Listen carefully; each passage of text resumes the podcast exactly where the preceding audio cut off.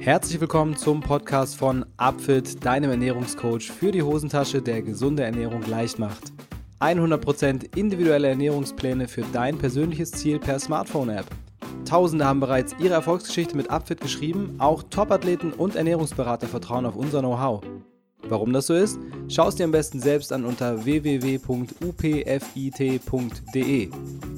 Wenn ihr, liebe Hörer, ein persönliches Ziel habt, das ihr gerne erreichen möchtet, sei es nun Abnehmen, Muskelaufbau oder auch eine gesunde Ernährung, dann versucht es doch mal mit einem Plan von Upfit. Mit dem Code SUPERLECKER bekommt ihr 10% auf euren Ernährungsplan im letzten Schritt des Warenkorbs.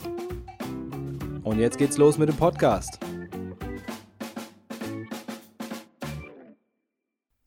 Moin Moin und herzlich willkommen zu Folge Nummer 57 vom Upfit Podcast. Heute mit der TV-Köchin Stina Spiegelberg. Stina Spiegelberg bezeichnet sich selbst als Food Addict, ist aufgewachsen in Frankreich zwischen Croissants und Eclairs, wie sie selbst sagt, also mit süßen Backwaren. Und dementsprechend ist es ihr eine Herzensangelegenheit, eben Backwaren unter die Menschen zu bringen und zwar als Veganerin mit einem veganen Ansatz. Dazu hat sie insgesamt schon acht Kochbücher und Backbücher geschrieben. Darüber werden wir natürlich ein bisschen quatschen, wie das so läuft, aber sie hat auch andere Projekte am Start. Unter anderem ist ihr das Thema Frauen unterstützen Frauen extrem wichtig und auch das Thema Nachhaltigkeit spielt bei ihr eine ganz große Rolle. Über all diese Themen werde ich mit ihr heute reden. Wir werden starten damit ihrem äh, Projekt zum Thema Empowerment Women. Das finde ich super spannend. Vielleicht ist das was für euch. Und wenn ihr euch eher fürs Backen interessiert, dann bleibt ein bisschen länger dran und schaut auch gerne mal auf den Instagram-Account von Stina Spiegelberg. Den könnt ihr natürlich wie immer finden in unseren Show Notes. Denn die Gute macht ab und zu mal ein Insta-Live-Backen. Da könnt ihr einfach dran teilnehmen und euch so ein bisschen inspirieren lassen. Und wer weiß, vielleicht machen wir irgendwann mal ein Backen zusammen. Ich persönlich kann ziemlich gut kochen, aber beim Backen bin ich eine echte Niete. Das könnte ziemlich lustig werden. Ich freue mich jetzt erstmal auf Stina Spiegelberg im heutigen Interview. Jo, moin Stina, wie geht's dir? Du bist du ausgeschlafen? Geht's dir gut? Willkommen in meiner Aufnahme. Hallo, ähm, vielen, vielen Dank für die Einladung. Ich freue mich sehr, dass wir heute quatschen können. Ähm, ich bin eigentlich sehr gut ausgeschlafen. Danke dir. Ja, siehst auch echt frisch aus. Du. Das kann man nicht anders sagen. Ähm, wir haben ja heute zwei Themen, die ich so ein bisschen mit dir äh, ansprechen will, aber erstmal für mich so die grundsätzliche Frage, wie bist du zu diesen beiden Themen gekommen? Das sind nämlich zum einen die vegane Lebensführung und zum anderen das Empowerment für Frauen. Das sind so zwei Themen, äh, die du stark behandelst. Und warum? Warum machst du das? Gleich die Knaller-Themen zum Anfang. Pam! Ähm, weißt du, es hat ja zwölf Jahre gedauert, bis ich da hingekommen bin. Insofern ist es immer in zwei Sätze zusammenzufassen ein bisschen schwierig, aber im Grunde ist Ach, es so. Ich habe was ganz anderes studiert. Also ich habe Wirtschaftsingenieurwesen mit Elektrotechnik studiert und dann auch drei Jahre in der IT gearbeitet. Aber ich habe dann damals einfach festgestellt, dass mich dieser Bürojob ausgelaugt hat. Also es war einfach nicht für mich auch. Also ich glaube, was daran am schwierigsten für mich war, war ähm, für ein Unternehmen so ohne Purpose zu arbeiten. Also dass mhm. du einfach in einem Industrieunternehmen in Anführungsstrichen feststeckst und halt jeden Tag deinen Job machst, aber das eigentlich ähm, am Ende ja in die Automobilindustrie, in Flugzeuge, in sogar auch äh, Waffen oder irgendwie Militär gesteckt wird und du dir irgendwann Fragen stellst, wie wofür mache ich eigentlich meinen Job täglich? Wofür steht eigentlich das Unternehmen, in das ich damals so nach dem Studium quasi reingerutscht bin und ähm, ich habe mir einfach gedacht, das ist nicht, nicht meins auf Dauer. Und ich bin parallel vegan geworden und habe äh, darin sehr viel, ja, eigentlich Lebensaufgabe gefunden, kann man sagen. Ähm, und habe sehr schnell mitgekriegt, dass du Leute halt gut überzeugen kannst, weniger als Moralapostel, sondern indem du ihnen Essen mitbringst und sie über Kulinarik überzeugst. Und das habe ich schon. Das beste Argument. Immer. Also wer kann schon einem Schokomuffin widerstehen, oder? Ja, ja, ja. So ist es halt ja. einfach. Da kann keiner Nein sagen. Und wenn er vegan ist, dann rennt auch keiner davon. Ähm, und so habe ich schon im Studium gemacht. Ich habe dann, als ich vegan wurde, schnell überall eigentlich zum Buffet was mitgebracht, zu Partys oder auch einfach nur 10 Uhr morgens, weil ich wusste, das wird jetzt eine anstrengende Vorlesung. Das, ich hatte erst neulich wieder eine Freundin aus dem Studium äh, zu Besuch und die hat gemeint, das hast du damals schon gemacht. Und da habe ich gedacht, ja, das stimmt eigentlich. Ähm, das war also cool. ich habe immer Essen mitgebracht. Ja, ich war immer die, die Essen mitgebracht hat. ja, und so habe ich aber auch die Leute überzeugt. Also dann wurde viel rumgefragt, ähm, wo nimmst du eigentlich, was für ein Rezept hast du da verwendet und so. Und so bin ich eigentlich zum Bloggen gekommen und habe dann angefangen, ähm, die Rezepte alle in einem Blog zusammenzufassen. Und der wurde einfach so gut angenommen, dass mich ein Verlag angeschrieben hat und meinte, ob ich nicht Lust habe, ein Buch zu schreiben. Und das erste Buch habe ich dann noch nebenberuflich geschrieben, also am Wochenende. Das war ja dieses mega fette Backbuch. Ähm, mhm. Am Wochenende und im Urlaub. Und teilweise habe ich dann drei Torten am Wochenende gebacken und fotografiert. Ja, es war echt. Wer musste das denn alles essen dann? Ach du, meine Nachbarn wurden verwöhnt. ging dann schon, ja.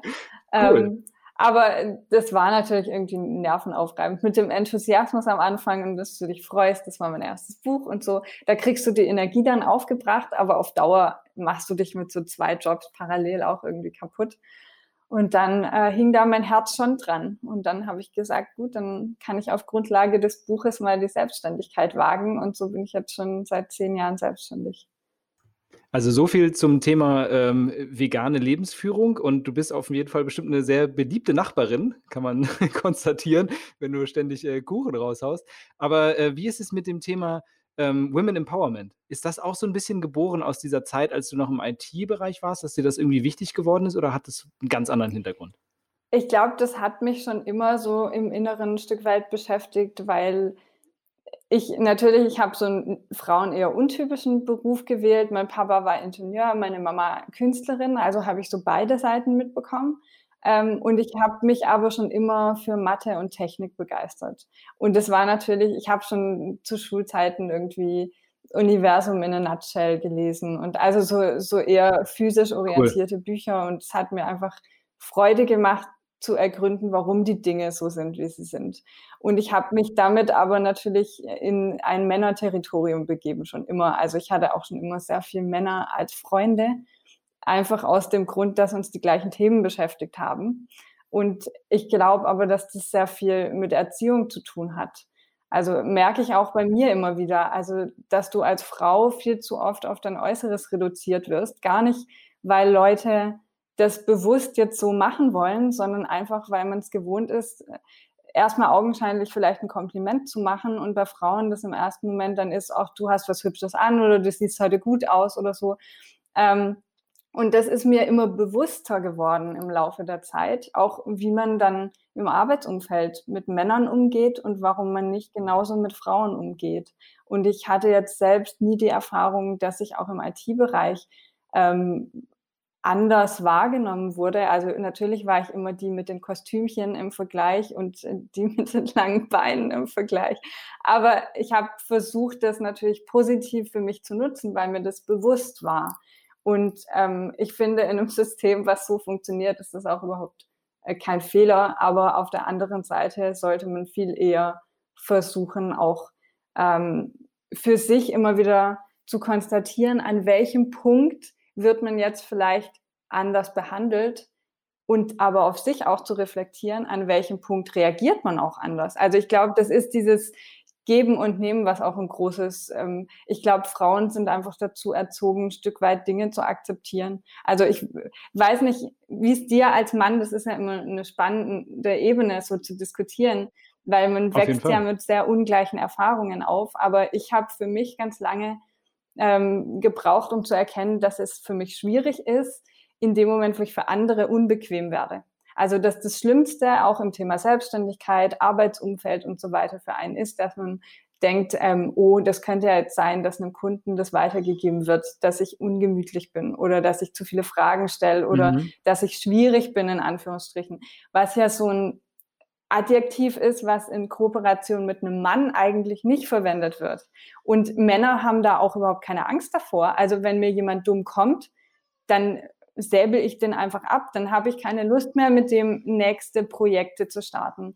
Aber das hat für mich einfach eine Weile gebraucht, weil Frauen sehr viel dazu erzogen werden, dass sie eben gelobt werden dafür, wenn sie lieb sind und brav sind. Mhm. Und das ist aber was, was dich im Leben überhaupt nicht weiterbringt. Und diese Ebene von Erkenntnis hat mich dann ein Stück weit frustriert. Also als ich das für mich selbst festgestellt habe, habe ich ähm, natürlich sehr viel ändern können und einfach Dinge auch bewusster wahrnehmen können.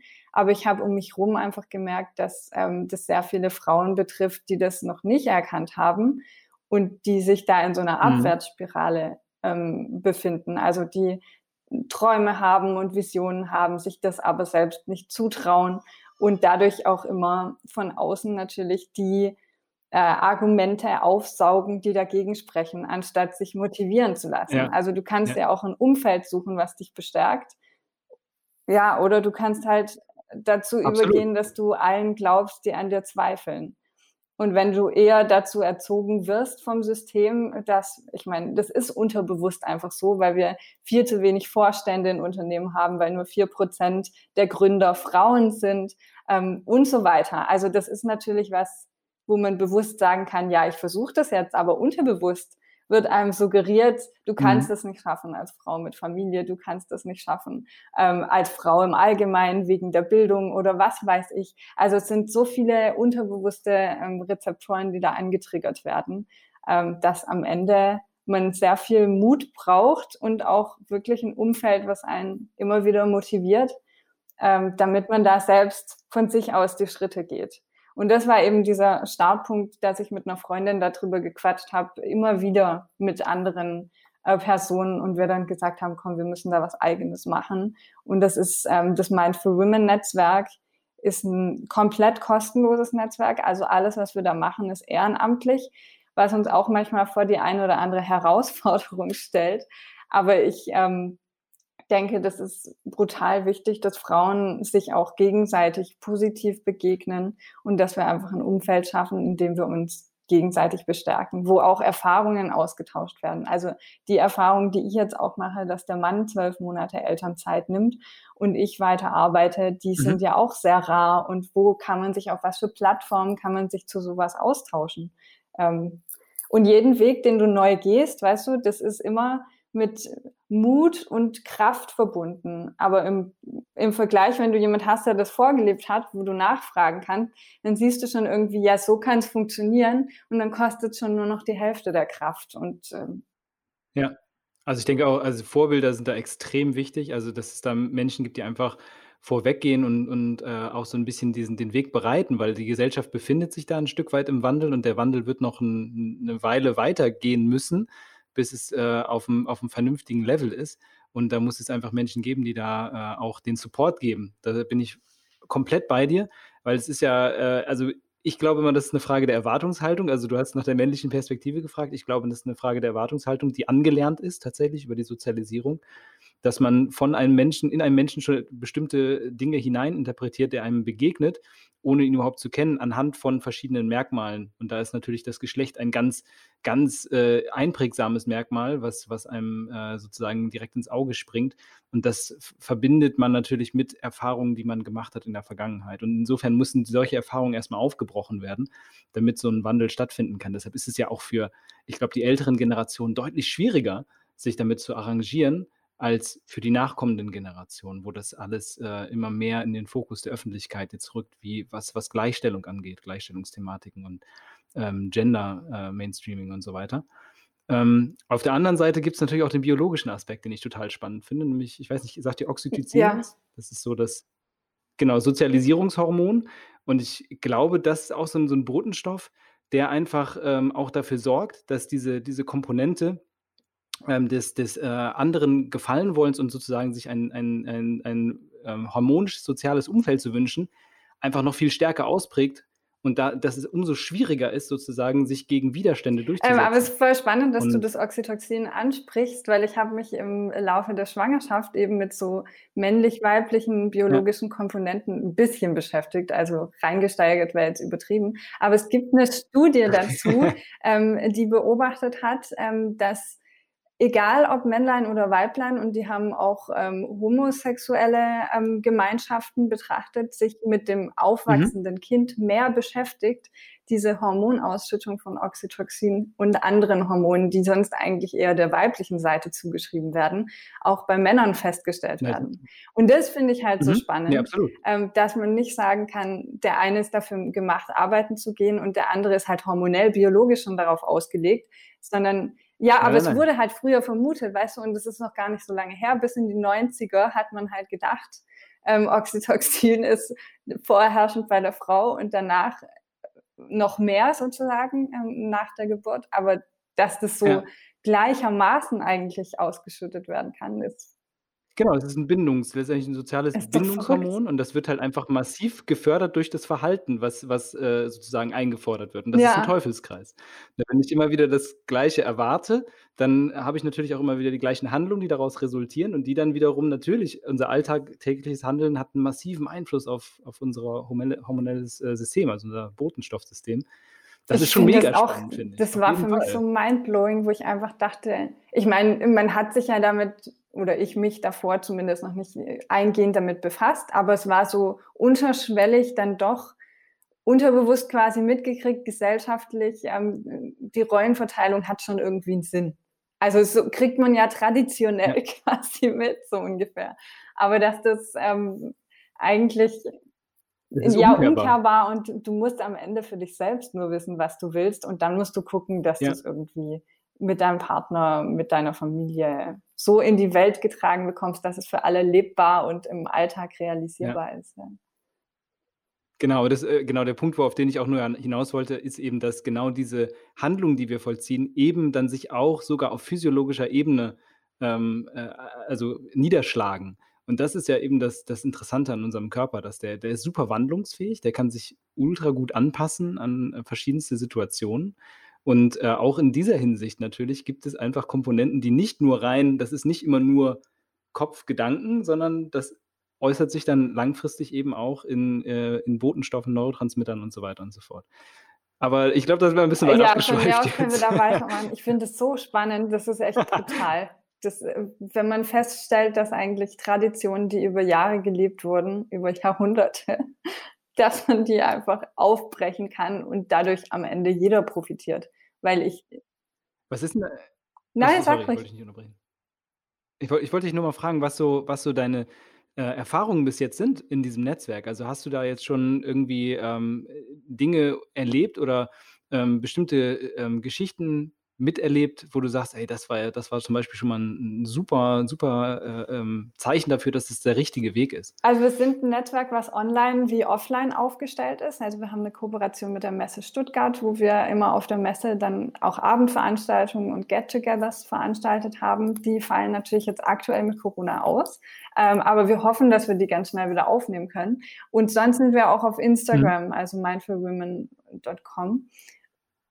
Das kommt natürlich nicht Ja, schon nein, aber ist ähm, nur, um so ein bisschen einfassen zu können, wie wir agieren. Und wir sind ein Netzwerk für mhm. Frauen mit nachhaltigem Gedanken. Also das heißt nicht, dass man schon Unternehmerin sein muss. Das heißt auch nicht, dass man selbstständig sein muss, sondern nur, dass einen im Inneren quasi die Nachhaltigkeit bewegt und man sich dafür in irgendeiner Art und Weise engagieren möchte oder was voranbringen möchte oder also eigentlich ist vollkommen egal, auf welcher Basis man mit dieser Nachhaltigkeit agieren möchte.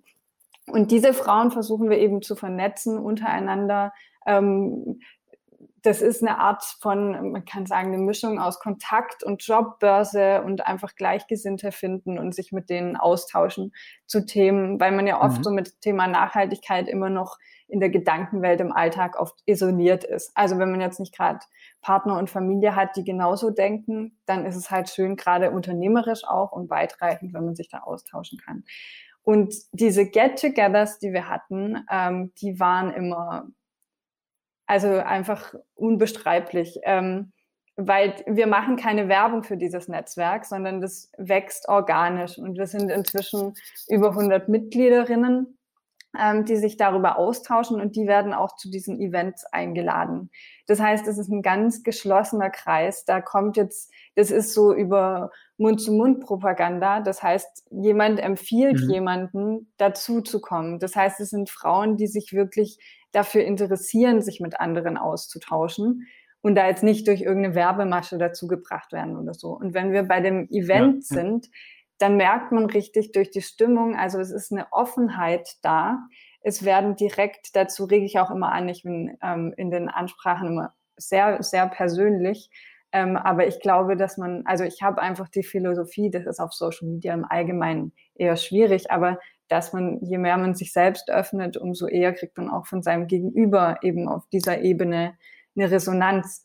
Und so agieren wir auch im Netzwerk. Ähm, und man merkt schon nach kürzester Zeit, obwohl sich die Leute untereinander natürlich jetzt immer mehr, aber eigentlich nicht kennen, auf was für Themen die zu sprechen kommen.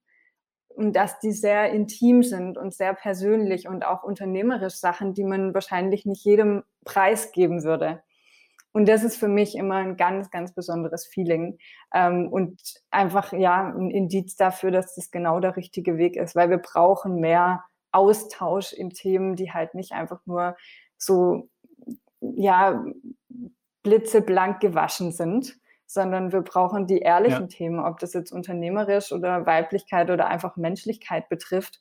Ähm, und ja, ich glaube, das fehlt der Welt im Allgemeinen. Also, dass man einfach ehrlicher auf Themen zu sprechen kommt und sich auch austauscht und nicht die Angst hat, Konkurrenz aufzubauen, sondern am Ende sich denkt, ich meine, die ganze grüne Nachhaltigkeitsszene, da ist so viel Raum nach oben und wir müssen uns da echt gegenseitig auch austauschen. Ich habe ein paar großartige Kollegen.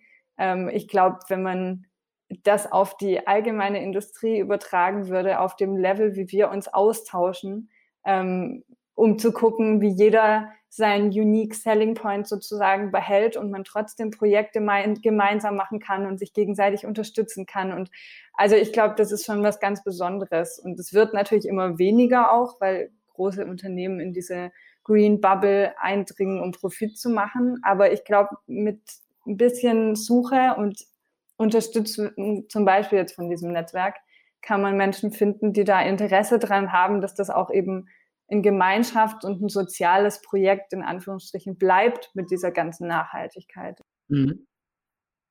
Ja, also äh, klingt auf jeden Fall extrem nice. Also einfach, äh, du hast mehrere Sachen jetzt angesprochen, die ich total interessant finde. Also zum einen, es gibt immer noch viele Tabuthemen, das bekomme ich auch immer wieder mit. Ich arbeite viel auch eins zu eins mit Menschen und gerade in, in Sachen äh, bei Frauen gibt es einfach immer noch viele Tabuthemen, die so in der Öffentlichkeit totgeschwiegen werden, wo man einfach so nicht drüber redet, was ich total absurd finde, weil, es, äh, es wichtig ist, dass, dass da auch ein Verständnis teilweise aufgebaut wird. Und auf der anderen Seite, das Thema Nachhaltigkeit, hast du angesprochen, ist ganz zentral bei euch.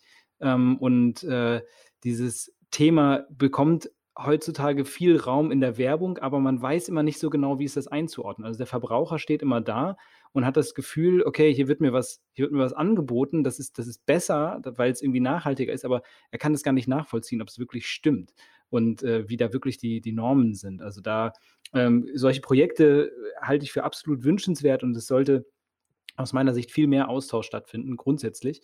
Äh, in Köln gibt es auch das Wandelwerk, ist auch ein ganz tolles Beispiel dafür. Ich weiß nicht, ob du das kennst. Falls nicht, schau es dir auch gerne mal an. ja.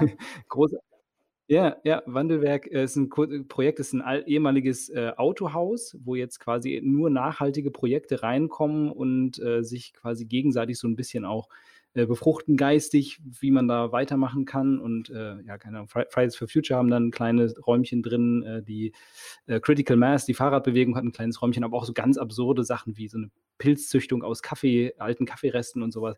Also coole Sachen. Ähm, aber unabhängig davon, also dieser Nachhaltigkeitsgedanke, da würde ich gerne mal ansetzen, weil den hast du ganz zentral auch in deinem, in deinem äh, Bereich äh, vegane Ernährung mit integriert. Und jetzt haben wir nun mal das Problem, dass vegane Ernährung inzwischen so ein bisschen in Mainstream rutscht. Also viele wittern da das große Geld jetzt und wollen da irgendwie Kohle machen. Und äh, wie, wie siehst du das? Also hast du das Gefühl, man kriegt es noch, noch die Kurve irgendwie, dass man, dass man diesen Grund, eigentlich zentralen Grundgedanken der veganen Bewegung, die Nachhaltigkeit, irgendwie auch in die breite Masse reinkriegt? Also ich denke auf jeden Fall, dass das zu schaffen ist. Wenn ich mir überlege, dass ich jetzt zwölf Jahre vegan bin, hätte ich mir natürlich gewünscht, dass in der Zeit mehr passiert. Aber auf der anderen Seite ähm, gab es halt früher nicht mal Soja-Joghurt und jetzt gibt es äh, Riesenregale voller Sojaprodukte oder Alternativen auf pflanzlicher Basis. Insofern ist der unfassbar viel passiert. Ähm, es gibt Unternehmen, die mehr mit pflanzlichen Alternativen verdienen als mit ihren Fleischprodukten inzwischen. Also insofern, also man könnte das als Motivation sehen, auch weiterzumachen. Und ich glaube, die zentrale Frage, die du ansprichst, ähm, schafft man es, diesen Nachhaltigkeitsgedanke vordergründig in der Gesellschaft zu integrieren? Ich glaube nicht, vor allem nicht so schnell, wie wir es eigentlich müssten. Ich bin mir aber nicht sicher, ehrlich gesagt, ob wir das müssen, um das Ziel zu erreichen. Also ich glaube, man könnte, man sieht ja, wie sehr Trends funktionieren, wie scharf Leute auf Rabatte sind, ähm, wie Feiertage wie Weihnachten funktionieren. Also es ist, ich finde es teilweise erschreckend, äh, wie Marketingkonzepte funktionieren tatsächlich. Aber äh, sie funktionieren halt, weil sie irgendwie auf psychologischen äh, Triggerwerten beruhen. Und ich glaube, dass wir über Gemeinschaft und über diese sozialen Aspekte viel eher vielleicht zum Ziel kommen. Also wenn man sieht, dass äh, 100.000 andere so reagieren, ist der Mensch einfach geneigt, ähm, das nicht mehr groß in Frage zu stellen, sondern ähnlich zu agieren.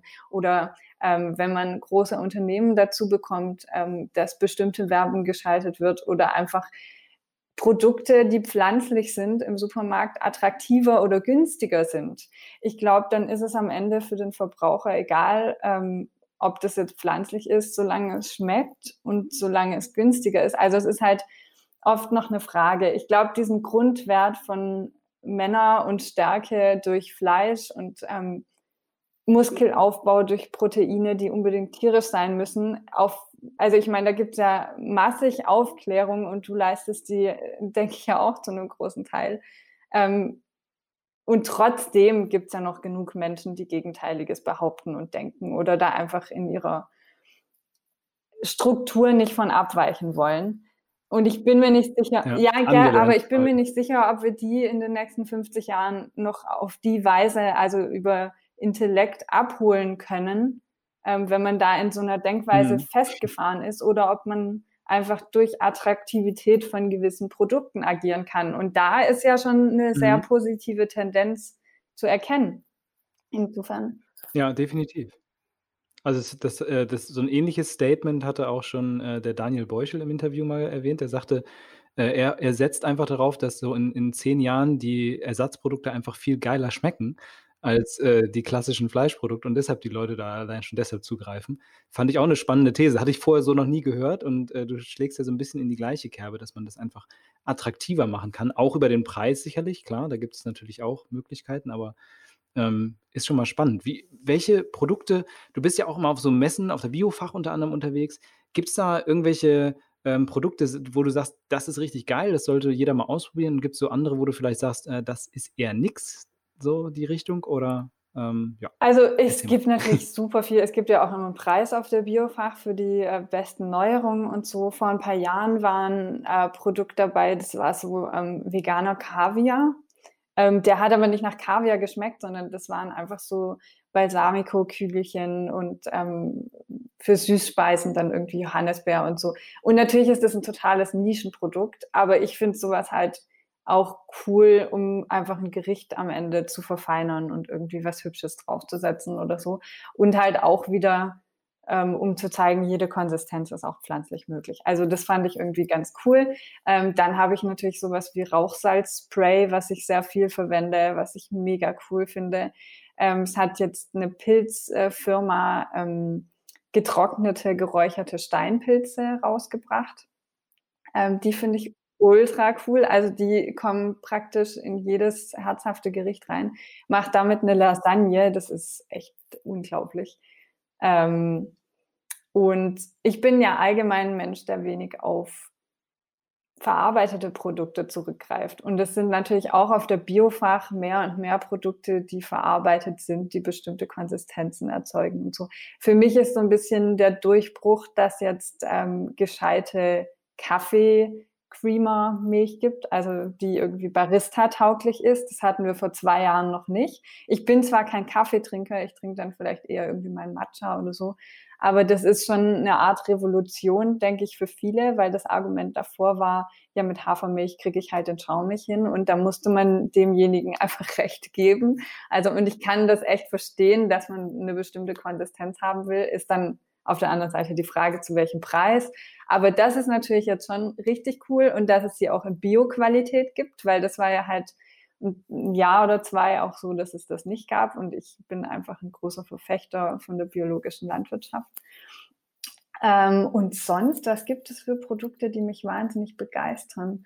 Ähm, ich glaube, dass die Süßungsmittel jetzt gerade auch so auf dem Vormarsch sind und da eine breite Masse erkennbar ist, so von Alternativen. Das finde ich ganz cool, aber jetzt nicht unbedingt aus dem Nährwertgedanken raus. Ich bin jetzt ja niemand, was man vielleicht an meinen Büchern erkennen mag, der auf Zucker verzichtet. ähm, aber ich, ich, glaube, am Ende kommt es auf die Masse an und auch darauf, dass man weiterhin sein Gespür für Zutaten oder den, also dieses feine Gespür für Geschmack behält. Und ich glaube, das ist bei vielen verloren gegangen. Und durch diese ähm, ja, Alternierung von verschiedenen Süßungsmitteln hat man einfach nachher nochmal einen anderen Geschmack mit drin. Also Dattelsüße oder Aprikosensirup oder so. Das finde ich eigentlich echt ganz cool, da mal ein bisschen rumzuprobieren und nicht einfach zu sagen, ich nehme so die blanke Süße und schmeiß die womit rein. Ähm, Gibt es bei dir irgendwie was, wo du sagst, das hat mich in den letzten Jahren begeistert? Ja, ich muss ja sagen, also ich bin, ähm, was so die die grundsätzliche Ernährung angeht, immer auch organisch unterwegs, aber ich probiere dann halt von Zeit zu Zeit mal schon gerne die Ersatzprodukte, die äh, die so auf dem Markt sind. Und ich will jetzt hier keinen Markennamen nennen, aber es es, ähm, gibt inzwischen wirklich, ähm, auf Basis von Erbsenprotein verdammt gute Fleischimitationen, die die einfach, äh, also das schmeckt natürlich nicht nach Fleisch, ne? Also das, das ist, das, äh, das kann man nicht zu 100% sagen, aber das schmeckt unglaublich lecker. Und das war so der erste Moment, wo ich dann auch dachte, okay, das, da habe ich dieses Argument verstanden von dem Daniel, der, der eben sagte, ja, okay, das muss einfach besser schmecken. Und ähm, das war für mich so ein richtiger Aha-Moment, weil ich hatte, ich probiere das alle Nase lang mal sowas aus, jetzt nicht mega oft, aber regelmäßig und das bisher fand ich, hatte ich immer das Gefühl, ah, irgendwie geschmacklich, diese Fertigprodukte ist nichts. Und ich bin auch kein Fan von Fertigprodukten. Und ja, das war für mich so ein Moment, wo ich dachte, alles klar. Die versuchen da wirklich was rauszuhauen, was irgendwie ähm, besser wird. Auf der anderen Seite gibt es natürlich viele andere Produkte, die jetzt man jetzt nicht so direkt Aber warte mal kurz, hat. Also alles, wie ist es denn bei dir, ist. wenn du ja. Fleischimitate isst und die richtig gut sind? Weil bei mir ist es ja. teilweise so, dass ich dann echt nicht mehr glauben kann, dass das vegan ist und mein Gehirn da so einen Riegel vorschiebt und sagt, nee, ich kann das jetzt nicht essen. Also wenn es zu okay. nah rankommt, ja. weißt du, wie dieses Knorpel, was teilweise beim Gyros drin ist oder so, dann, also ja. dann denke ich in dem Moment tatsächlich, ich esse Fleisch und dann kann ich es nicht essen. Ja, aber ich glaube, da hat jeder so seine Trigger. Und einen Trigger hast du eben schon erwähnt, den finde ich ganz entscheidend wichtig, das ist die Konsistenz. Und ich glaube, an der Konsistenz kann man immer noch sehr, sehr, sehr, sehr, sehr gut festmachen, was Fleisch ist und was nicht. Also von, ne, und das, das ist halt einfach so ein Punkt, also ähm, ich, ich, ich würde behaupten, dass es eher so darum geht, die richtige Würze zu bekommen und etwas zu bekommen, was irgendwo ähm, nicht, nicht so dieses typische gemüsehafte, faserhafte hat vom mhm. bisher, sondern vielleicht etwas, etwas Oder matschig, weißt du, die Patties, die immer dann in der Mitte genau. matschig waren. Ja, ja, ja, genau. Also das das ist also da aber trotzdem kann man da, glaube ich, noch ganz, ganz also, ich glaube, bis es also ich ich kenne gut, ich habe jetzt noch natürlich nicht alle Burger probiert, so, ne? Es gibt ja jetzt, äh, Impossible Burger und Beyond Meat Burger und hast du nicht gesehen. Da gibt es natürlich noch ganz viel, was ich was ich noch nicht probiert habe. Ähm, die anderen Sachen, die schmecken eher erinnert mich von der Konsistenz eher so an an Halloumi vielleicht. So die Richtung. Aber schmeckt halt geil. Aber äh, also ich will jetzt hier auf gar keinen Fall ähm, Werbung für, für Fertigprodukte machen, weil am Ende des Tages ist es dann doch auch meine persönliche Passion aus frischen Zutaten. Aber das Sachen ist zum Beispiel ein Punkt, der mich auch äh, so ein bisschen ärgert und immer wieder triggert, dass es dann heißt, äh, vegane Fertigprodukte, was ist denn da alles drin, das will ich nicht essen.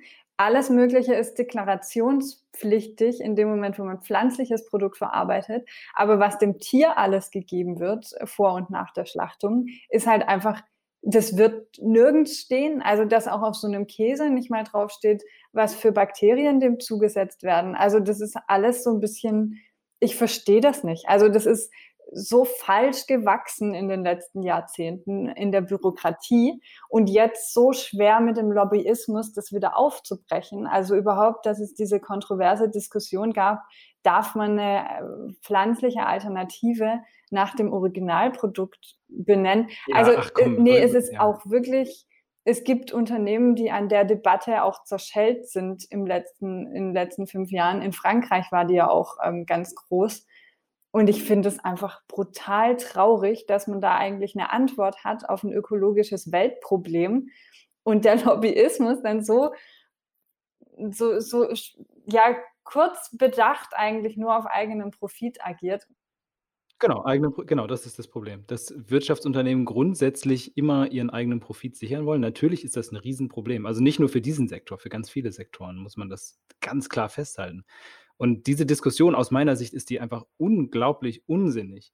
Das, also Wahnsinn. Das ist, ich meine, vegane Produkte sind ja und auch vegetarische Produkte, die zeichnen sich ja selbst unglaublich gerne auch aus als vegan und vegetarisch, weil das eben ein aktuell ein, ein trendiger Pluspunkt ist. Und dann hinzugehen und zu sagen, ja, äh, das, das müsste man differenzieren, es ist für mich einfach Unsinn sondergleichen. Also da würde ich, vielleicht muss ich dazu mal jemanden äh, von der, von der, von der äh, Fleischproduktionsseite interviewen, was es da für, für Argumente gibt. würde mich ja auch tatsächlich mal interessieren, habe ich mich nicht so reingelesen. Ähm, aber am Ende des Tages, ja, also äh, auch was in Wurstprodukten alles drin ist. Die Leute kaufen sich einen Schinken, da muss man einfach nur mal die Packung umdrehen, mal gucken, was da alles drin ist an Stabilisatoren, an zugesetzten Stoffen, an Haltbarmachzeug. Also da braucht man gar nicht so weit gehen und sich fragen, was hat denn das äh, Schwein, die Kuh, das Huhn gegessen, Zeit seines Lebens, sondern grundsätzlich gilt eigentlich ähm, auch, auch bei Fleischprodukten. Also wenn man ein Fleisch isst, dann wirklich äh, das Naturprodukt und am besten biologische Haltung auch da einfach die, die ganz normalen Faktoren berücksichtigen. Aber es ist halt trotzdem nach wie vor so. Ich habe ähm, mich da mal eine Weile mit dem Bio beschäftigt und die verschiedenen Siegel versucht, auch für mich äh, runterzubrechen, ähm, was ist eigentlich am besten mhm. und so weiter. Und habe ähm, im Zuge dessen auch ähm, mit ein paar Ämtern telefoniert, weil ich rausfinden wollte, du darfst ja zum Beispiel in Bio-Lebensmitteln, wir schweifen jetzt ein bisschen ab, aber ich fand es so spannend, das, das Thema. macht gar nichts. Ähm, das macht nichts. In Bio-Lebensmitteln darfst du ja keine Vitamine zusetzen. Also wenn du einen Joghurt kaufst, ähm, darf da kein B12 drin sein. In konventionellen Produkten darf aber Vitamin zugesetzt sein. Und dann fand ich spannend, mal rauszufinden, darf denn aber der Kuh Vitamin B12 zum Beispiel supplementiert werden oder gespritzt werden. Und da kam halt bei raus, ja, es muss nur ein triftiger Grund vorliegen. Also das ist brutal. Also eigentlich ist es komplett so deklariert, dass du in der biologischen Landwirtschaft keine Zusätze haben darfst, aber dem Tier darf es dann gegeben werden. Mhm. Also das ist, ist halt einfach okay ja. Ja, ungerechtfertigt und auch undurchsichtig und äh, wirklich, äh, auch wie das geschrieben ist in der Satzung, ist halt einfach, ähm, ja, brutal. Also ich bin das mit einem ähm, Bürokraten durchgegangen vom Amt und wir waren echt eine Stunde dran. Ich fand das auch wahnsinnig toll, dass man einfach bei solchen Ämtern anrufen kann und die einen dann beraten oder mit einem solche Dokumente durchgehen. Aber es war am Ende halt erschreckend, wenn man sich da von einem Paragraphen zum nächsten verweisen lässt, was rauskommt unterm Strich. Gell? Ja, ja, ich, also auch diese Regelungen sind natürlich für den Verbraucher nicht durchsichtig. Am Ende des Tages gilt es aber auch da, muss man wieder sagen, für ganz, ganz viele Prozesse, auch nicht nur Ernährungsbereich, sondern auch ganz andere Bereiche, wo man teilweise, ich meine, wer blickt durch seinen eigenen Mobilfunkvertrag durch? Und äh, deshalb ist es aus meiner Sicht auch besonders wichtig, dass man eben zumindest so ein grobes Qualitätsmerkmal wie eben diese einzelnen Siegel hat auch wenn das natürlich keine Garantie dafür ist, dass man jetzt irgendwo Perfektion erlebt. Das wird nicht passieren. Dafür ist diese ganze ähm, Situation einfach viel zu komplex. Es müsste transparenter werden, da bin ich 100% dabei. Und es müsste vielleicht einfach mal überarbeitet werden. Also gewisse Richtlinien müssten mal äh, überarbeitet angepasst werden. Aber ähm, auch da würde ich persönlich mir nicht anmaßen zu sagen, gibt es einen Fall, wo es sinnvoll ist, einer Kuh Vitamin B12 zu spritzen, der unabhängig von dem äh, ähm, sozusagen Produkt ist, was dann am Ende produziert werden soll, weil irgendwie ein, das Tier selbst ein Defizit hat aus irgendwelchen genetischen Gründen oder so. Also kann ich nicht beantworten, ähm, aber ja, äh, es, ist, es ist schwer zu durchblicken. Es ist, ähm, ja, trotzdem würde es, ich glaube, wir würden beide trotzdem sagen, biologische, äh, biologischer Anbau besser als nicht ja, das ist definitiv Anbau. wahr, aber es ist schon traurig, was in den letzten Jahren auch mit biologischen Lebensmitteln passiert ist. Also wenn natürlich große Supermarktketten anfangen, einen großen Anteil ihrer Lebensmittel biologisch verkaufen zu wollen, dann haben die natürlich mehr und mehr Sitze in solchen EVs ja, ja. und äh, umso mehr werden da auch die Richtlinien angepasst. Und das ist natürlich was, was dem Verbraucher ja. nicht so bewusst ist. Ähm, aber im Grunde unterm Strich ist auf jeden Fall Bio besser als konventionell.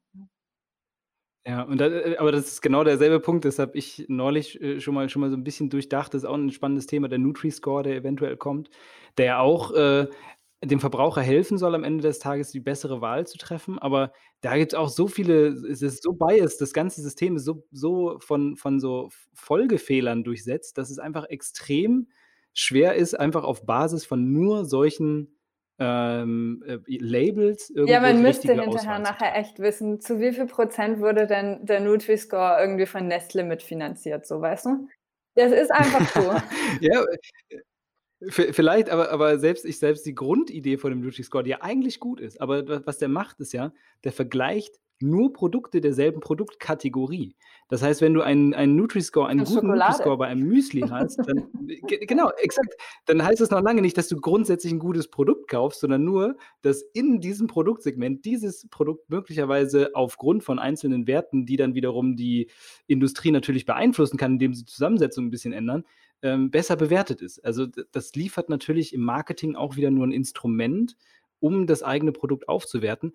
Trotzdem muss man natürlich sagen, dass am Ende des Tages das immer noch die etwas bessere Wahl ist gegenüber der rein freien Marktwirtschaft, wenn es solche Labels nicht gibt und die äh, Produkte, siehe USA, einfach unglaublich viel mit, mit Produkten wie, wie äh, High Fructose Corn Sirup irgendwie vollgeballert werden, damit die Menschen da mehr oder weniger das suchten.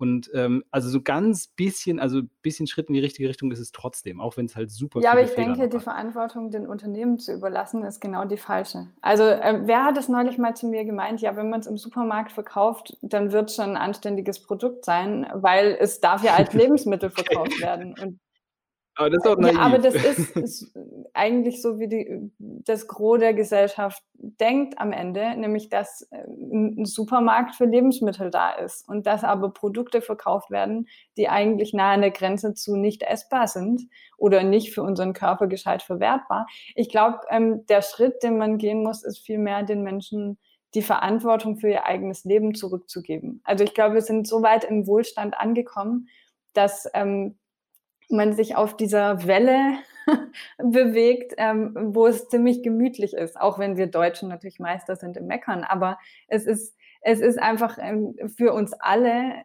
auch zu Zeiten von Corona, immer noch ein, ein Wohlstandsaspekt sehr stark mit dabei. Und ich glaube, ähm, dass Menschen allgemein besser zufrieden und auch gesünder leben, wenn sie anfangen, die Verantwortung für ihr Leben wieder ein Stück weit selbst zu übernehmen. Und das ist was, was uns im ganzen Leben, es sei denn, wir haben das von der Familie, im, Umfeld, im, dem, Umfeld, in dem Sozialen oder durch eigene Ereignisse, die mal nicht so liefen, wie man sich gewünscht hat, wo man zum Nachdenken angeregt wird, ist man eigentlich nicht in der Verfassung, dass man viel in Frage stellt. Und ich glaube, da müsste zum Beispiel auch die Schule ansetzen, also schon unser Bildungssystem, dass man sich selbst als wichtigste Komponente, nicht, dass man irgendwie egozentrisch im Leben agiert, sondern dass man auch aus diesem sozialen Aspekt heraus weiß, wenn es mir gut geht, dann habe ich auch die Kapazitäten, um anderen zu helfen oder um Dinge zu bewegen, um Positives zu bewirken.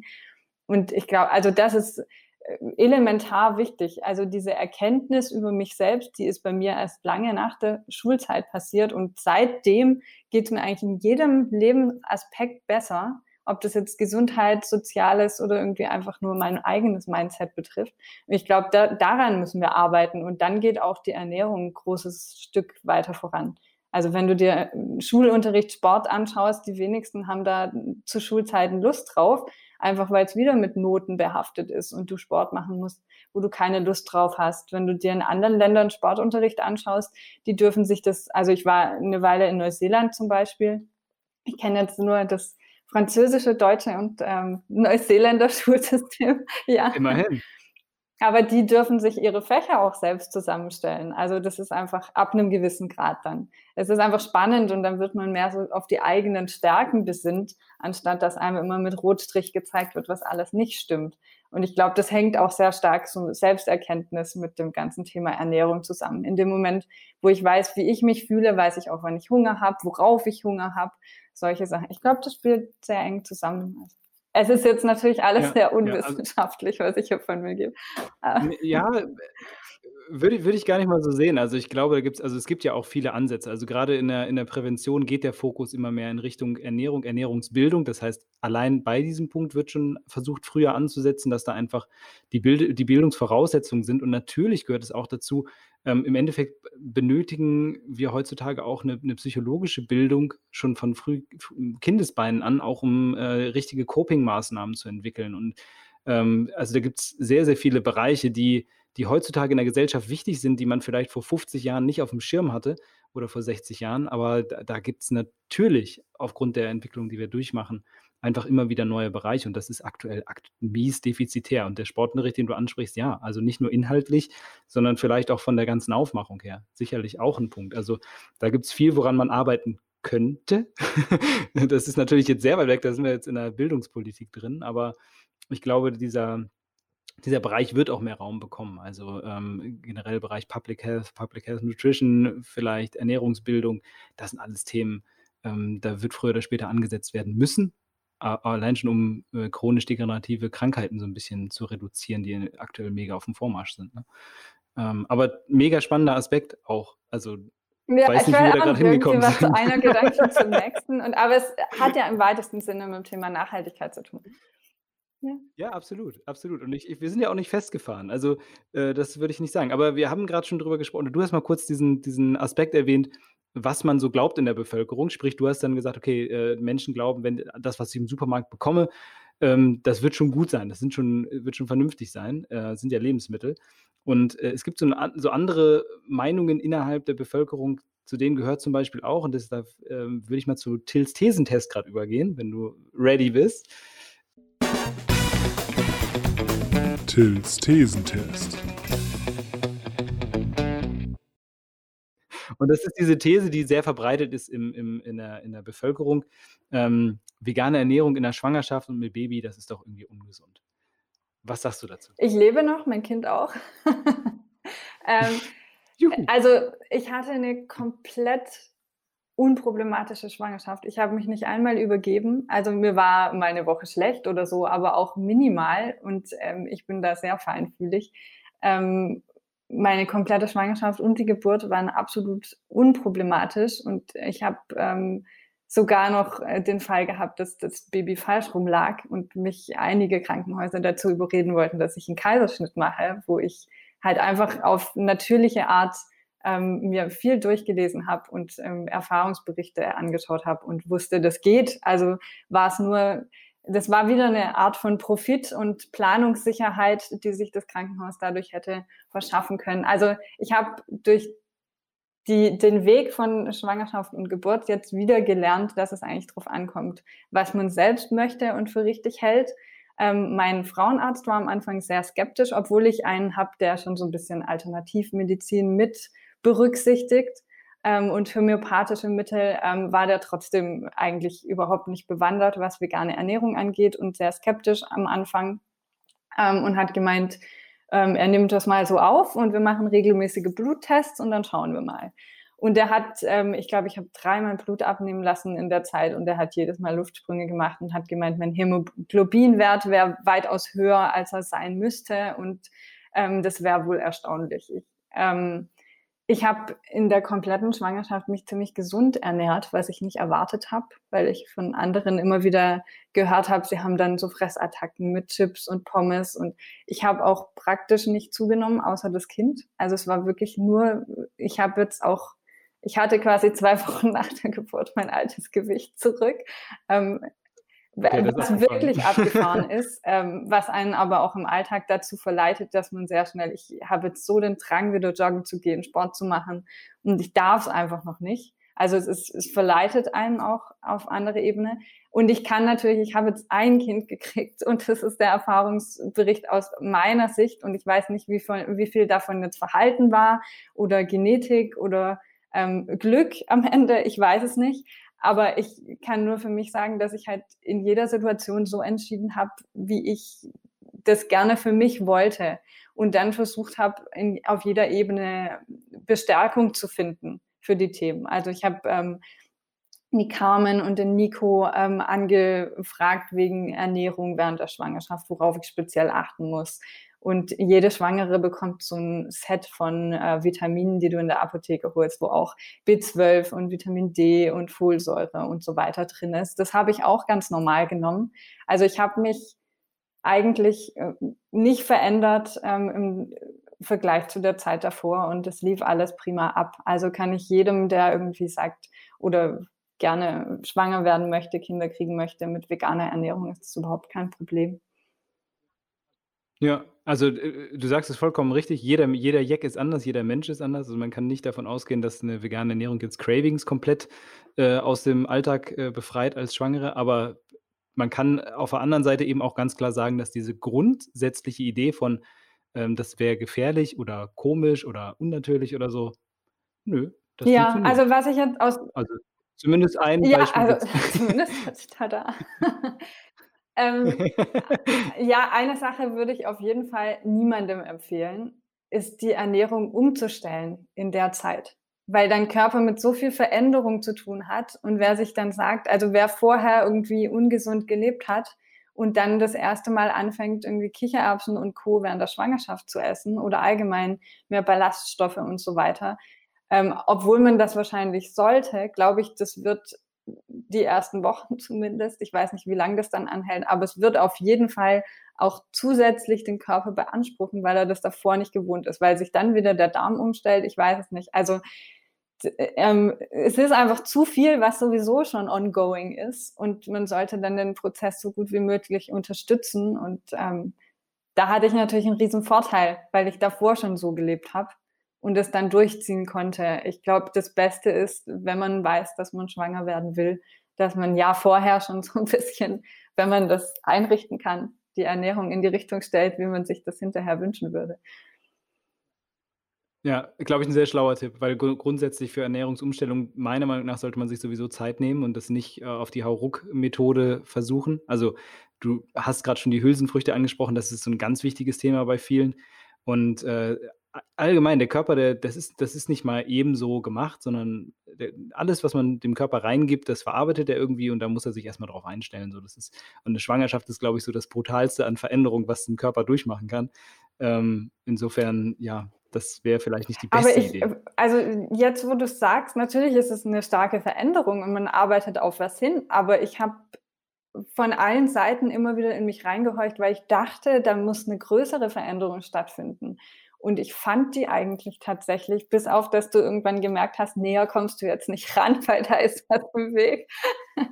ähm, ich fand die Veränderung gar nicht so riesig drastisch. Also wenn man nicht anfängt, es ist halt jeder um dich rum fängt an dir zu erzählen oder dich wie eine Kranke zu behandeln, dass du das nicht mehr tun sollst, dass du das nicht mehr darfst. Ich war noch das letzte Wochenende vor der Geburt ähm, wandern die Hügel hoch. Ich habe noch eine Wand gestrichen. Also ich, ich habe fotografiert, ich habe noch ähm, fünf, sechs Wochen, sechs Wochen, also als der Mutterschutz angefangen hat, ähm, Videos gedreht, drei Tage äh, mit äh, zehn Stunden. Und ähm, ich habe mir aber da keinen Druck gemacht und habe gesagt, wenn es nicht geht, dann geht es am Ende nicht. Aber ich habe einfach nicht drauf gehört, was andere sagen, sondern vielmehr drauf, wie fühle ich mich eigentlich. Und ich glaube, ich hätte mich miserabel gefühlt, wenn man mich einfach ans Sofa gefesselt hätte die letzten Wochen oder Monate. Ähm, weil dann wäre ich auch psychisch eingegangen, wenn ich überhaupt nichts mehr machen kann. Und ich glaube, das schlägt sich dann auch so auf die ganze Schwangerschaft und das Kind nieder. Ja, da sind wir wieder bei der Erwartungshaltung. Es gibt natürlich Menschen, die müssen äh, körperlich bedingt einfach in den letzten Wochen bettlägerig sind die dann, ist, glaube ich, recht ungünstig, aber tatsächlich die äh, Frauen, die wirklich die Schwangerschaft am, am äh, äh wie soll man sagen, am positivsten äh, überstanden haben, auch in meinem Bekanntenkreis, sind alles welche, die versucht haben, möglichst wenig zu verändern. Also, ne, also äh, einfach ihr Leben weiterzuleben, soweit es denn geht und sich halt eben keinen Stress zu machen. Und das ist, glaube ich, insgesamt eine ganz gute Lebenseinstellung, wenn man versucht, äh, so ein bisschen den Stress, den man von anderen bekommt, nicht, nicht direkt zu übernehmen, sondern das immer zu reflektieren erst. Ja, schauen, ja. Aber ich glaube, es ist ja allgemein ein wertvoller Ratschlag fürs Leben. Ja. ja. Wir sind weit von der veganen Ernährung schon wieder abgekommen, aber ich, ich bringe uns wieder zurück. ich bringe uns wieder zurück. Ähm, Und zwar ähm, würde ich gerne mal wissen, was dir in der, in der Küche eigentlich am meisten Spaß macht. Du backst natürlich extrem viel, aber was ist so dein, was ist so deine absolute Passion in der veganen Küche? Also ich weiß nicht, ob du es weißt, aber ich bin ja in Frankreich aufgewachsen und habe schon sehr früh in jeden Kochtopf reingeschaut. Und die Franzosen zelebrieren ja neben dem Essen, also neben dem Kochen auch das Essen. Also das ist ja wirklich, die Italiener machen das ja auch, so ein sozialer Ankerpunkt, was mir in Deutschland ein bisschen fehlt, muss ich sagen. Ähm, und deshalb ist für mich, also das gehört für mich dazu. Einkaufen, Kochen und Essen ist für mich alles eins. Das ist irgendwie ein Prozess, und ähm, gehört zum kulinarischen Genuss einfach dazu.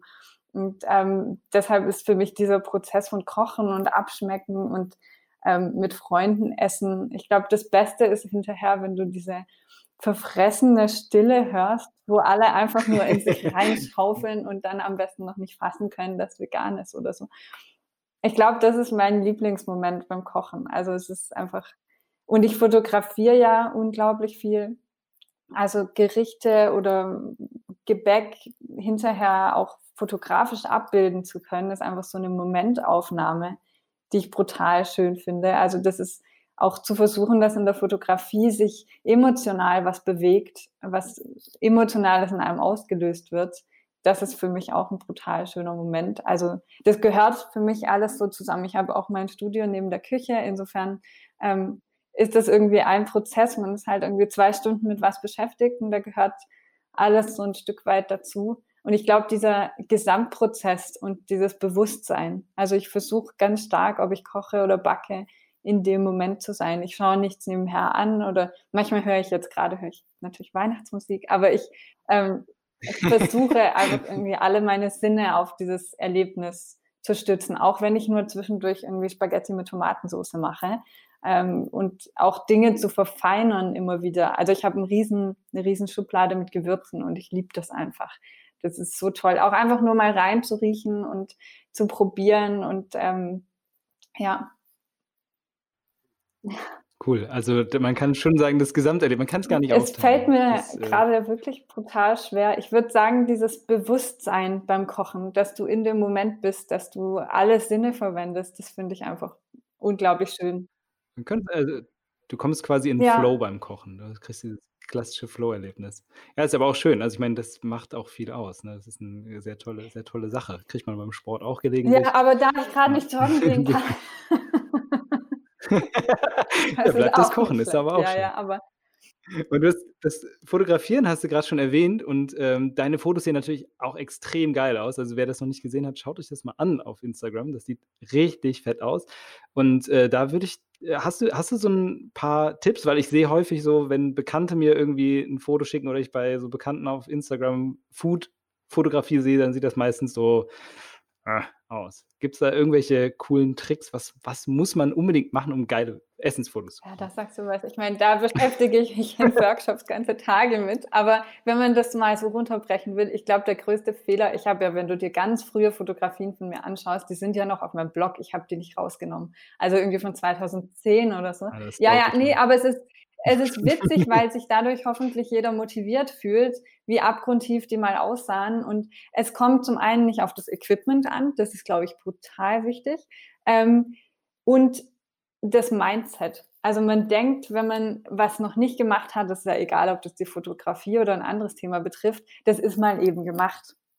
Und der Trugschluss ist aber eigentlich, ähm, wenn ich fotografiere, das dauert zwischen einer halben Stunde und zwei Stunden. Also nach zwei Stunden breche ich ab, wenn ich dann das kreative, ähm, den Moment noch nicht gefunden habe, das Setting, das Bild, dann muss ich es nochmal neu machen, weil man ist dann da einfach so in einem kreativen Flow drin. Deshalb sage ich zwei Stunden. Aber ähm, wenn man einen Snapshot von seinem Essen macht, so wie du das bei Bekannten siehst, dann ist es ja oft, die haben abends was Schönes gekocht. Also die Tageszeit ist schon mal schlecht, weil es einfach kein Tageslicht gibt. Dann ist das irgendwie mit ja. einer hellen Lampe, mit harten Schatten innen fotografiert worden. Und dann hat jemand einfach das Handy genommen und draufgehalten. Ähm, das sind schon mal so die drei größten Fehler, würde ich sagen, die du machen kannst. Ähm, ich versuche mit meinen Rezepten immer eine Geschichte zu erzählen. Also, dass wenn du das Bild anschaust, du irgendwie was drumherum hast, ob das jetzt irgendwie zur Winterzeit ist, dass das einen gemütlichen Anschein macht, dass man es irgendwie auf eine Decke dekoriert oder irgendwie eine schöne Serviette dazulegt oder einfach ein bisschen nostalgisches Besteck oder ein Holztisch drunter. Ähm, hier ein paar Krümel und da. Sowas ist natürlich immer schön, wenn man das Gefühl hat, mhm. da will ich sofort reinbeißen. Ja, das sieht auch so zufällig ja, aus. Ja, genau, das ist halt die Kunst, dass es nicht irgendwie hingelegt aussieht und trotzdem irgendwie ansprechend, als hätte da, ich sage immer, als wäre man gerade aufgestanden, um noch was Vergessenes zu holen und der andere setzt sich hin und denkt, aha, meine Chance. so äh, sollten irgendwie Bilder aussehen. Ähm, ja. Cool. Ist auf jeden Fall, also die Fehler, die du aufgezählt hast, ganz großer Klassiker, glaube ich, ja. Also, weil ich, glaube, die meisten Leute wollen ja eigentlich den Moment fotografieren, die fühlen sich da in dem Moment total, boah, das sieht so lecker aus und mir geht es total gut, alles total schön hier gerade und dann wird aber nur so auf die, auf die, auf das Essen so auf den Teller so drauf gehalten. Das ist natürlich ein bisschen wenig dann, um, um die Geschichte zu erzählen. Cool. Also das ist äh, guter Tipp, denke ich mal. Ich versuche das selbst vielleicht auch mal. Ich bin ja noch nicht so der Food-Fotograf, aber vielleicht werde ich es Ja, probier mal aus. Ähm, ich versuche es, auf jeden Fall. Also warum nicht? Wenn es dann am Ende nichts wird, dann kann ich. Dann kannst du immer noch mir schreiben. Ähm, oder dazu ja. Oder genau, oder einen ja, Workshop. Ja, ich werde jetzt auch ein E-Book zu dem Thema veröffentlichen, weil so viele Fragen kommen, das kriegst du gar nicht in einen Blogbeitrag. Ich habe ja einen Blogbeitrag zum Thema ähm, die zehn wichtigsten Food-Fotografie-Tipps. Also wer da irgendwie Interesse dran hat. Ähm, aber das ist natürlich einfach irgendwie was ich die letzten zehn Jahre dazugelernt habe in der Fotografie. Ähm, wenn du das, aber das kannst du brutal viel schneller lernen. Also das ist eigentlich so ein bisschen das Traurige dran. Ich habe da jetzt zehn Jahre für gebraucht. Ja. Aber die Erfahrung ist ja auch gut. Ne? Wenn man weiß, wie der Weg ist, das zu lernen, dann, dann kann man sich eben diese, diese, diese äh, Schlüsselstellen irgendwie notieren und kann das anderen dann gut weitergeben. Dafür ist ja, und du kannst davon ausgehen, jeden mhm. Fehler, den jemand anders macht, den habe ich schon gemacht. Das ist auch gut. Ja, genau, da weißt du immer, was du zu sagen. Ist auch schön. Cool. Ähm, ich würde jetzt mal ganz kurz zum, zum Festgenagelt rübergehen. Das sind die so kleine, kleine Fragen, wo du so ganz kurz spontan drauf reagieren sollst. Alles nicht so schwer, glaube ich. Mal gucken. Du bist ready. Okay, ich merke schon. Festgenagelt. Okay, äh, Frage Nummer eins. Was ist das Plant-Based Institute? Das ist eine Ausbildungsplattform, ein Institut, ähm, wo in über einem halben Jahr quasi dieser ähm, Lehrgang stattfindet für eine Kochausbildung auf veganem, pflanzlichen Niveau. Cool. Was machst du gerne, oder äh, erstmal nein, andersrum. Machst du gerne Sport und wenn ja, was und wie oft? Also aktuell nicht, aber früher? Aktuell ist sehr traurig, ja. ähm, also ich mache Yoga und Joggen, das sind so meine beiden Passionen. Ähm, und wie oft. Äh, Yoga versuche ich jeden Tag, aber es wäre gelogen zu sagen, dass ich das hinkriege. Ähm, so drei, vier Mal die Woche vielleicht. Und ähm, joggen gehe ich zwei, drei, vier Mal die Woche, so wie ich Lust habe, so wie die Strecke sich gerade ergibt. Aber ich bin eigentlich, ich mache mir da keinen Druck, ich habe auch keinen Trainingsplan. Ich versuche einfach, ähm, wann immer ich Lust habe, rauszugehen und mich zu bewegen. Spaß an der Bewegung einfach. Cool. Ja. Äh, was würdest du sagen, ist das Schwierigste am Kochen slash Backen im TV beziehungsweise vor der Kamera? Nee, äh, echt. Ich glaube, so ein bisschen, also ich denke jetzt gerade spontan an den SWR, wo ich ja im Live-Fernsehen bin. Das finde ich am absolut unproblematischsten, ähm, weil du einfach authentisch bist und alles, was passiert, passiert. Und das ist einfach ein Format, was mir brutal gut gefällt. Wenn du mit ähm, öffentlich-rechtlichen arbeitest, dann ist das einfach echt ein großer, großer Vorteil. Die privaten, mit denen habe ich auch schon Sachen gedreht und da ist es tatsächlich so, dass du acht Stunden Drehtag hast, daraus hinterher fünf bis zehn Minuten werden und die das halt, die können alles daraus machen. Also du kannst als kompletter Trottel dargestellt werden, du kannst als Moralapostel dargestellt werden oder als witzig, sympathischer Mensch. Also es ist einfach brutal schwierig. Ähm, deshalb, ich glaube, dieses zu wissen, welches Format es am Ende wird. Und wenn man jetzt vor der Kamera steht selbst, ist das wahrscheinlich am Ende für, was ich am Anfang vielleicht am schwierigsten fand, rauszufinden, welche Kamera gerade aktuell ist. Also, dass du dich in dem, was du tust, nicht beeinflussen lässt, dadurch, dass dir jetzt gesagt wird, jetzt zeigt es mal in Kamera 1 und dann musst du halt rumswitchen und so ein bisschen. Aber ich ähm, liebe die Arbeit vor der Kamera, weil ich einfach so brutal viel Spaß dran habe, ähm, egal was passiert, andere teilhaben zu lassen und dass die die Chance haben, auch im öffentlich-rechtlichen Fernsehen Kontakt mit der veganen Ernährung zu bekommen. Also das liebe ich einfach und das steht für mich absolut im Vordergrund und dann ist eigentlich alles, was passiert, drumherum vollkommen egal. also es gibt vor allem auch schöne Momente. Gibt es so einen Moment, wo du sagst, das war so mein schönster TV-Moment vielleicht? Also es ist immer brutal am schönsten, wenn die Leute hinterher mein Essen probieren. Und es ist sehr, sehr schade, dass das in diesen Snippets, die online dargestellt werden, du kannst es ja später in der Mediathek nochmal wieder aufrufen von der ARD, da ist es abgeschnitten. Mhm. Aber das ist halt oh so cool, weil die Gäste im Studio sind halt zu 99,9 Prozent nicht vegan und kriegen da das erste Mal eigentlich einen veganen Kuchen meistens vorgesetzt. Und die Reaktionen sind einfach immer jedes Mal so cool, weil die das einfach nicht erwarten und sich denken, ach, für die Kamera muss ich jetzt in das Stück Kuchen beißen und dann irgendwie feststellen, das schmeckt ja richtig geil. Also das ist einfach echt so richtig cool, ja. Cool, okay, sehr schöne Sache. Ähm, hast du ein Lieblingsernährungsbuch, das du nicht selbst Ich habe ja keine, ich bin ja keine Ernährungswissenschaftlerin. Genau. Nein, nein, nein, Ernährungs also ich meine auch, also mit, da meine ich auch Koch, also ne, auch Rezepte Ja. sind ja Ernährungsbücher im weitesten Sinne, weil ja Ernährung Ach drin so ist. rum, so Also rum. du da Also die ernährungswissenschaftlichen Bücher vom Nico kann ich natürlich empfehlen und die Carmen Hersekvi hat auch ein Buch geschrieben zum Thema vegan Schwangerschaft und ähm, vegan ähm, mit Kleinkindern und Stillzeit und so. Ähm, und der Nico mit seinen ernährungswissenschaftlichen Büchern, genau. Und sonst, ich liebe das Buch Leave to Root. Vielleicht kennst du das. Das hat allein Mhm. eine Ja. unglaubliche Haptik, also die Wahl vom Papier und von dem Cover. Also es ist nichts, wo man hinterher alles abwischen kann, aber dafür liegt es einfach unglaublich gut in der Hand. Und dieses Konzept von dem Buch, also von Fotografien über Rezepte, die da drin sind, ähm, das ist, glaube ich, vegetarisch, nicht vegan. Ähm, aber dieses Konzept eben, dass man nachhaltig Zero Waste mäßig ähm, das Gemüse von dem Grün bis zur Wurzel verwendet, finde ich halt wahnsinnig beeindruckend und das wird unglaublich schön umgesetzt und es sind noch Interviews, also es ist ein Zusammenschluss von mehreren Leuten, die dieses Buch gemeinsam gemacht haben und ähm, es ist halt auch sozial spannend zu ähm, sehen, was die verbindet und welche Gedanken ähm, in denen vorgehen. Also insofern, ähm, das Buch kann ich auf jeden Fall empfehlen. Das ist Sehr schön. Ja, das also also ist mir auch bekannt, das ist auch echt Mhm. richtig gut gemacht. Also ja, coole coole Sache.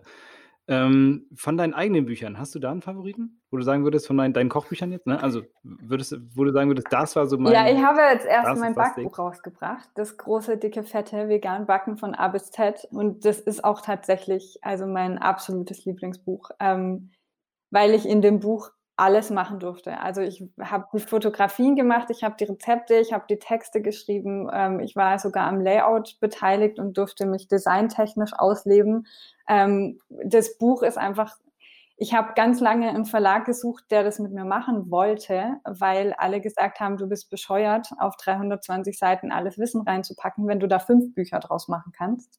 Also marketingtechnisch ist das ähm, bescheuert, aber mir geht's halt darum, ein Standardwerk zu schaffen für die vegane Bewegung, ähm, dass man ein Buch hat, was man für jede Gelegenheit aus dem Schrank holen kann und was eben die Klassiker beinhaltet, wo die Oma zufrieden ist, wo man irgendwie Kindheitserinnerungen mit aufleben lässt und auf der anderen Seite eben auch kreative Sachen drin sind, wo von Grund auf die Teige beschrieben werden, dass man ähm, vegane Schaumküsse machen kann oder hier, wie heißen die, Windbeutel. Weißt du so, dass das alles Ja. vegan möglich ist. Da ist eine Baiser drin, das ist einfach Sauerteigbrot, also es geht auch in die herzhaften Sachen, Pizzateig, so die ganzen Sachen sind drin. Also einfach ein Buch für jeden Fall wollte ich machen und das ist auch mein großer, großer Favorit. Also ich liebe dieses Buch. Das ist wirklich Ja, aber das ist ja auch echt so 'n Manifest dann, ne? Das ist ja nicht eigentlich nur so 'n Buch, sondern das ist ja es beinhaltet ja wirklich, äh, dann dann für jede Gelegenheit, wie du sagst, was. Und das kann ich schon verstehen, weil da wenn man das immer so so stückelt, dann hat man immer das Gefühl, ah, da könnte noch mehr, da ist noch da ist noch mehr Potenzial. Und so hast du halt Und ich habe da auch echt nichts zurückgehalten. Also wer da ist ich habe ja so Masterclasses zu dem Thema äh, schon gehalten über ganze Wochen, wo's um, äh, Patisserie geht und ums Thema Backen und so.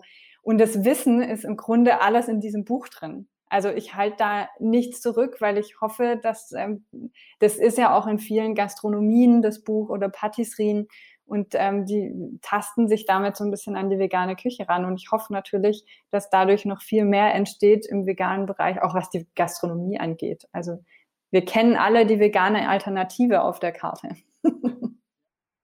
Ja, ja, absolut. Und es ist ja es ist nun mal wichtig, dass solche dass solche Dinge eben entstehen. Das ist ja Teil des Austausches, der eben auch dafür notwendig ist, dass sich Dinge entwickeln können.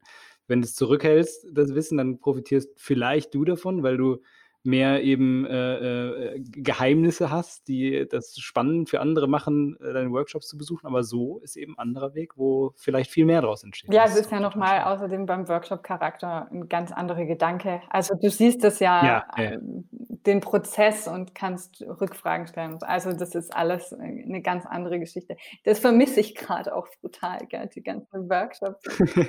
das kommt alles ja. wieder. Hoffen wir mal. Ich bin, ich bin da, da bin ich äh, positiv eingestellt. Das wird alles wieder normal werden irgendwann. Ähm, gibt es etwas, wo du sagen würdest, das ist dein absolutes Lieblingsgericht? Ich bin ja so eine Schokotante, deshalb fällt unter Gericht für mich garantiert auch Käsekuchen und Brownies. Alles, ja. alles. Ähm, ein Lieblingsgericht von herzhaften Sachen. Ich mag wirklich so cozy Klassiker, also so Soul Food Sachen. Ich esse total gern Spaghetti Carbonara. Das klingt jetzt irgendwie so sehr lasch, aber ich glaube, eins meiner Favoriten ist tatsächlich die Lasagne mit ähm, diesem Steinpilz, geräucherten Steinpilzgranulat. Das ist einfach ein Fest. Also wenn wir Lasagne machen, dann ist es immer gefühlt für drei, vier Tage und dann ist es doch an einem Tag weg. Also. Ja, das, das kenne ich bei Lasagne. Okay, ja, cool. Ähm, muss ich auf jeden Fall mal die Steinpilz-Variante Also es ist so geil, dieses Steinpilz-Granulat ist einfach der Hammer. Das ist brutal gut, ja. Geil. Okay, das wird auf jeden Fall ausprobiert. Das ist schon auf meiner Liste jetzt.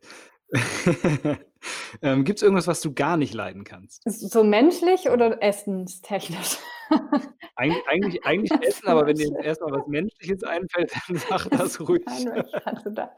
ähm, ja gut, ich ernähre mich vegan. Also manche Menschen würden behaupten, das ist ganz schön viel, aber sonst, was ich nicht esse. Ich esse nicht gerne Fleischersatzprodukte. Also es ist einfach, ich gebe das nicht gern offen zu, weil viele Menschen ja darüber eine Basis sehen für einen Einstieg in vegane Ernährung und jedem das seine. Und ich glaube auch mit diesen ganzen physiologischen Werten, das ist alles halb so schlimm, ob das jetzt ein Ersatzprodukt ist oder nicht. Aber ich esse es persönlich. Also ich brauche es einfach nicht. Das ist nicht so, wenn wir grillen gehen, ich esse es auch mal so eine vegane Wurst oder so. Aber ich, mir reicht das Patties aus Kichererbsen und ich esse sehr gern Hülsenfrüchte und gekeimtes Getreide oder so. Also insofern, ja, das würde ich, glaube ich, sagen. Okay, ja. haben wir das was? Ja, aber was, wir sind ja zu zweit. Ich drücke jetzt einfach fest die Daumen, okay, dass das gehört wird. Alles klar. Ja, wir sind, wir sind äh, auch gleich fertig. Ich habe noch, ähm, äh, gibt es irgendwas, wo du sagst, das sollte man immer auf Lager haben in der Küche? Ähm, in meinem Fall mit Sicherheit Mehl.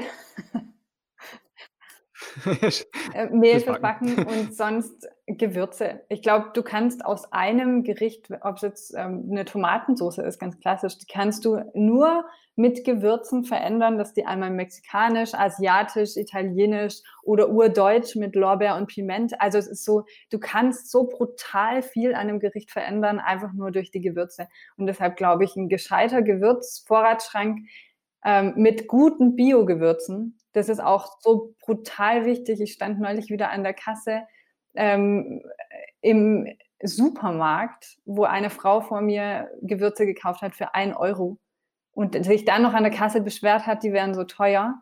Da brauchst du halt wirklich, um Geschmack rauszukriegen, musst du so ein halbes Päckchen reinwerfen und dann schmeckt es schon wieder nach Pappkarton. ja, aber es ist einfach gute Gewürze, eine Investition in gute Gewürze ist so, so viel wert fürs Essen, fürs Kochen. Ähm, und wenn man die dann noch so einigermaßen kennt und während dem Kochen immer wieder dran schnuppert, um auch so ein bisschen die Synapsen zu legen, dann kann man aus dem Essen brutal viel rausholen. Voll. Ich bin auch so Gewürzschnupperer. Ich habe das hast du vorhin schon gesagt, das fand ich total witzig, weil ich das auch total gerne mache, dann so mal kurz: „Ah, passt das noch dazu?“ Mal kurz schnuppern so, vielleicht mal 'ne kleine Fingerspitze probieren. Das ist schon cool. Also, das äh, da Ich bin bin da ich auch immer super empfänglich, wenn Freunde irgendwie sagen, ähm, da kannst du jetzt noch Nelken reinschmeißen und ich denke so: „Echt?“ Dann probier es halt einfach mal aus und das, äh, schmeckt hinterher oder nicht, aber so diese Kreativität sich zu bewahren, ich meine, ja. Ja. Und, äh, ich finde halt, es ist so simpel, weißt du, dieses Bewusstsein zu etablieren, in dem Moment zu sein und zu kochen. Ich meine, wann brauchst du das mehr, als wenn du 'n scharfes Messer in der Hand hast? Ähm, aber das lässt sich halt vom Kochen, von was, was so elementar und einfach ist, auch so leicht übertragen aufs Leben. Also, ich finde, wenn man beim Kochen anfängt, Bewusstsein für sich, äh, zu generieren oder eben, ähm, Zeit zu investieren in gute Zutaten, dann überträgt sich das früher oder später auch auf andere Aspekte.